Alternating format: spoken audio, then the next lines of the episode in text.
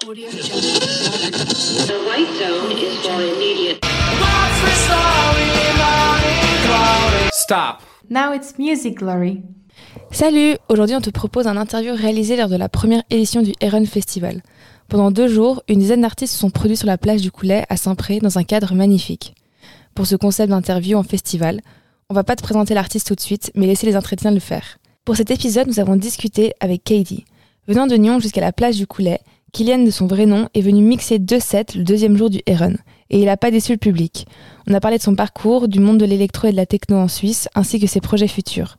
Bonne écoute Nous sommes en compagnie de KD au Heron Festival. Alors merci beaucoup d'avoir accepté l'interview. Et première question très simple, est-ce que tu peux te présenter en quelques mots pour nos auditeurs et auditrices? Yes, bah alors salut tout le monde, merci pour l'invitation déjà, c'est chouette. Et euh, bah, je m'appelle Kylian, je vis à Nyon, toujours vécu à Nyon et euh, ça fait euh, deux ans que je mixe et un an et demi que je me produis à des certains endroits. Donc euh, ouais, le début. Une des premières questions qu'on a, c'est euh, d'où te vient l'envie de mixer et comment tu as appris à mixer? Moi j'ai toujours vraiment bien kiffé la musique électronique. Depuis que j'ai genre 12-13 ans, je suis un méga fan des Daft Punk. Mais genre fanatique, j'ai toujours été complètement ouais, matrixé par euh, leur show à Coachella là, dans la pyramide. Et du coup, déjà dès l'âge, j'ai essayé de comprendre ce qui se passait parce que je me disais, mais c'est trop stylé, déjà c'est des robots et tout, euh, enfin trop bien. Et, euh, et donc à mes 15 ans, 16 ans, j'ai demandé comme cadeau d'anniversaire une paire de contrôleurs. Et bah, du coup, là, j'ai mixé pendant un an dans ma chambre, seul pour me marrer. Et, et puis après, j'ai juste arrêté parce que je sais pas, l'envie m'est partie. Et euh, je suis ensuite allé à Dour en 2019. Et là, j'ai pris une claque monumentale euh, niveau techno et musique électronique. Et en revenant, j'étais ah putain, mais en fait, j'ai un contrôleur chez moi, j'avais oublié. Donc, faudrait que je m'y remette. Et euh, donc, ça, c'était ouais, 2019. Donc, novembre, décembre, par là, j'ai commencé à m'y remettre. Et en fait, il y a le Covid qui a tapé. Et puis, bah, je m'ennuyais chez moi. Et j'étais là, bon, bah, j'ai déjà commencé enfin, ce loisir, donc autant approfondir. Et puis, vraiment, pendant tout le Covid, je pense que je mixais 3-4 heures par jour pendant, euh, pendant bien 5 mois, du coup. Puis après, ça, ça a démarré comme ça. Et puis, puis l'attrait était différent, c'est-à-dire que j'ai commencé à mixer un peu de la disco house. Et puis après, ça a gentiment traîné vers la techno. Puis maintenant, c'est quasiment que de la techno. Donc, euh, ouais, voilà. Tu fais partie d'un collectif de DJ qui euh, s'appelle Dissos. Est-ce que tu peux nous parler un petit peu de ce projet? Alors ouais, c'est euh, un projet qu'on a lancé euh, avec mon pote Seb, SRRT, qui, euh, qui en fait a commencé à mixer à peu près en même temps que moi, période Covid et tout. Et, euh, et puis moi, bah, en fait, j'étais seul à ce moment à mixer. Enfin, aucune personne de mon entourage mixait. Je connaissais personne euh, qui faisait ça. Et euh, puis à travers des soirées, quand on se croisait en soirée, il m'a dit ouais, moi aussi j'ai commencé et tout. Et il habitait sur Nyon. Enfin, il habite toujours sur Nyon. Et euh, c'est à ce moment où j'étais oh, mais alors faut qu'on se voie euh, de temps en temps pour mixer ensemble. Puis du coup on a fait ça. Et puis d'ailleurs c'est même lui qui m'a un peu introduit à la techno un peu plus hardcore parce que lui il est dans des trucs un peu plus bourrins. Et, euh, puis j'ai grave kiffé. Et puis à partir de là on mixait assez souvent ensemble. Et lui, c'est pour le coup c'est vraiment lui qui a eu l'idée en premier de dire ouais faudrait qu'on lance un collectif, quelque chose. Enfin qu'on sorte un truc quoi. Parce qu'il me disait euh, à Nyon en soi il y a, y a de la demande, mais il n'y a aucune offre niveau euh, musique électronique.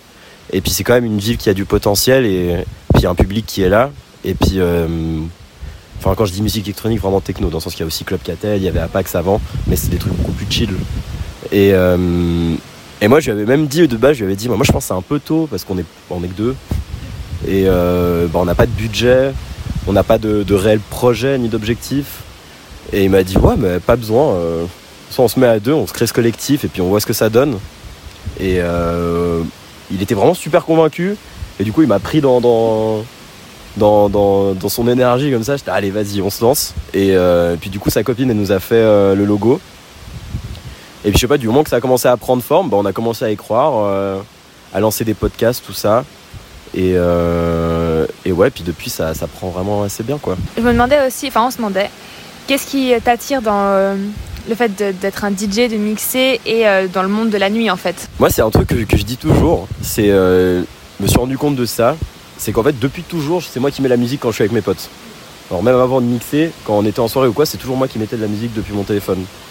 Et, euh, moi je trouve que déjà ça en vrai, c'est déjà un premier pas vers, vers le DJing parce qu'en soi c'est poser une ambiance et s'adapter aux gens qui sont autour de toi pour euh, créer un peu quelque chose de cohérent et, et, euh, et du coup ouais c'est euh, en fait c'est toujours créer en fait cette histoire de cohérence de créer une, cohérence sociale que je trouve super intéressant. Et et aussi le fait de, de faire découvrir des musiques à des gens bien sûr. Ça c'est vraiment le plus intéressant parce que du coup moi je passe des heures et des heures et des heures sur SoundCloud sur Beatport sur, sur Spotify, YouTube, vraiment toutes les plateformes qui proposent de la musique, je passe des heures dessus à chercher des trucs. Et, euh, et du coup, c'est super satisfaisant de trouver une musique qui est pas du tout connue, de la partager à des gens et que les gens fassent Oh waouh, mais c'est trop bien comme musique. Et, euh, ouais, du coup, ça donne un petit sentiment de satisfaction de se dire Bon, déjà, j'ai donné de la force à cet artiste-là qui a produit une super musique. Et euh, ouais, réussir à donner de la visibilité comme ça, c'est déjà vraiment une grosse satisfaction. Et, et puis après, quand vraiment on parle de DJing pur, juste l'énergie que ça donne, c'est trop stylé. Vraiment, c'est trop bien quand, quand t'es au milieu du public, que tout le monde danse, qu'il fait chaud, que ça sue et tout. Vraiment, c'est excellent. Vraiment, j'adore euh, j'a- j'adore ça. Et, euh, et puis le monde de la nuit, ce qui est intéressant, je crois que j'avais vu un interview de, Ricardo Villalobos. C'est un DJ, techno de tech house euh, assez âgé. Enfin, c'est un, gros pilier de la scène. Et c'est un personnage assez, assez atypique et tout. Il est assez drôle. Et il avait dit un truc que je trouvais assez juste. C'est qu'il disait dans le milieu de la nuit, en fait, c'est les seuls moments où les gens redeviennent des enfants. Où vraiment euh, tout le monde revient à ses aspects primaires, tout le monde gueule. Euh, Enfin, c'est vraiment des besoins qui sont vraiment ultra primaires. C'est juste aller faire le débile quelque part, danser. Et puis il disait qu'il trouvait ça euh, juste trop beau que juste durant dans le- ces quelques heures dans, dans une vie, donc durant les fêtes, bah tu lâches juste ta prise et tu redeviens un, petit enfant qui se bat dans son air de jeu. Et puis les aires de jeu, du coup, c'est bah, c'est les raves, c'est les boîtes de nuit, c'est tout ça. Et puis c'est vrai que ça c'est super intéressant à voir. Euh, tu t'es produit récemment en live à la Pointe à Genève, en solo. Est-ce que euh, c'est différent de se produire seul? Ouais, complètement. ouais, ouais. Bah, déjà, il y a une pression en plus parce que du coup, euh, tu dois assurer tout seul. T'as pas le groupe pour venir, euh, pour venir euh, support et tout. Enfin, je veux dire, quand on est quatre à mixer, si toi tu loupes ta performance, parce que ça arrive, ou que t'es pas super fier de toi, bah, tu te dis qu'il y a d'autres DJ dans la soirée qui sont tes potes, c'est le collectif. Les gens ils vont pas forcément te visualiser toi, mais le collectif. Alors que là, quand t'es solo, bah, t'es livré à toi-même. Il faut que tu gères. Et, euh, et ouais, mais c'est, très intéressant aussi. Moi, j'ai vraiment trop aimé. Vraiment, ce set à la pointe, j'ai trouvé trop bien. Malgré le fait que tout le monde était assis. Du coup, l'ambiance était complètement différente des fois où je mixe d'habitude où tout le monde est debout euh, en train de gueuler. Mais, euh, mais, mais c'était vraiment trop cool. Genre, je les ai, c'est moi qui les ai contactés. Et puis tout s'est trop bien passé. Et du coup, c'est, vraiment cool de, de performer tout seul dans, dans ce genre de moment. Mais, euh, mais c'est vrai qu'il y a une pression en plus, ouais. Et justement, là, comme tu mixes euh, seul ce soir, qu'est-ce que tu as envie de transmettre euh, au public? C'est quoi l'énergie que tu vises ce soir? Bah là en festival c'est en fait c'est assez drôle parce que du coup entre les boîtes, les raves et des festivals c'est vraiment trois moods complètement différents. Et euh, bah moi ce soir c'est la première fois où je me produis en festival. Je crois que oui. Oui, je crois que c'est clairement la première fois. Mais euh, et du coup en fait il faut s'adapter à un public qui est déjà beaucoup plus large. Euh, il y aura sûrement des familles, il y aura sûrement des enfants. Et, euh, du coup faut, faut essayer de s'adapter. Et du coup je, pense que je vais proposer quelque chose de, très jovial, ça c'est sûr, de très accessible et ouais, qui transmettent juste une bonne vibe constamment. En tout cas, le premier set, ça c'est sûr qu'il va être extrêmement bonne vibe vu qu'il fait encore, euh, il fait encore jour. Je passe entre euh, Director et Navy. Donc, euh, si je me trompe pas, Director c'est un peu du rock indé, euh, psyché comme ça. Puis Navy c'est un peu plus de la soul. Donc, ça aussi, il faut prendre en compte. Et ouais, là ça sera plutôt de la house chill, bonne vibe. Et, puis après il y a FlexFab et, euh, et Dealer Bass, je crois, qui eux sont un peu plus, petit peu plus énervés, un peu plus de trap, tout ça. Et du coup, bah là, je pourrais déjà un peu plus me lâcher, envoyer de la techno un peu plus énervée, toujours très, euh, toujours dans ce mood vraiment très important de, de, de convivialité euh, et de, de sentiments euh, joyeux. Genre, moi, c'est vraiment pas de la techno dark que je passe, c'est vraiment un truc up tempo, uplifting. Donc ouais, c'est vraiment ce que je pense faire ce soir. Avec Dissos ou en solo, est-ce qu'il y a un festival pour lequel tu rêverais de jouer? Avec Dissos ou en solo? Les deux euh... Ouais, bah alors ouais, ouf, il y en a tellement. Alors franchement, j'aurais pas à choisir, mais si vraiment je dois en viser, euh, je dirais Dour, euh, au Konings, en Hollande, euh, Lost Village, en Angleterre, et, euh, et Paleo, ça serait sympa aussi en vrai. J'avoue que ça serait assez cool. Mais euh, et puis avec Dissos, enfin en soi je pense qu'avec Dissos c'est pareil, ça serait exactement le même festival. On pour le coup ça, ça match euh, nos styles à tous et euh, ouais. Après j'avoue que Palou je le mets quand même en assez haut, hein. ce serait vraiment très sympa de, pouvoir passer du son là-bas. Très cool. Et puis on a une dernière question qui, qui est plutôt sur tes projets futurs. Est-ce que tu peux nous dire un peu où on peut te retrouver en live ces prochains mois? Et puis si tu as d'autres projets musicaux prévus Bah euh, là, la prochaine date qu'on a c'est euh, avec Dissos, pour le coup c'est avec le collectif au Cheval à Benyan et c'est le 26 août.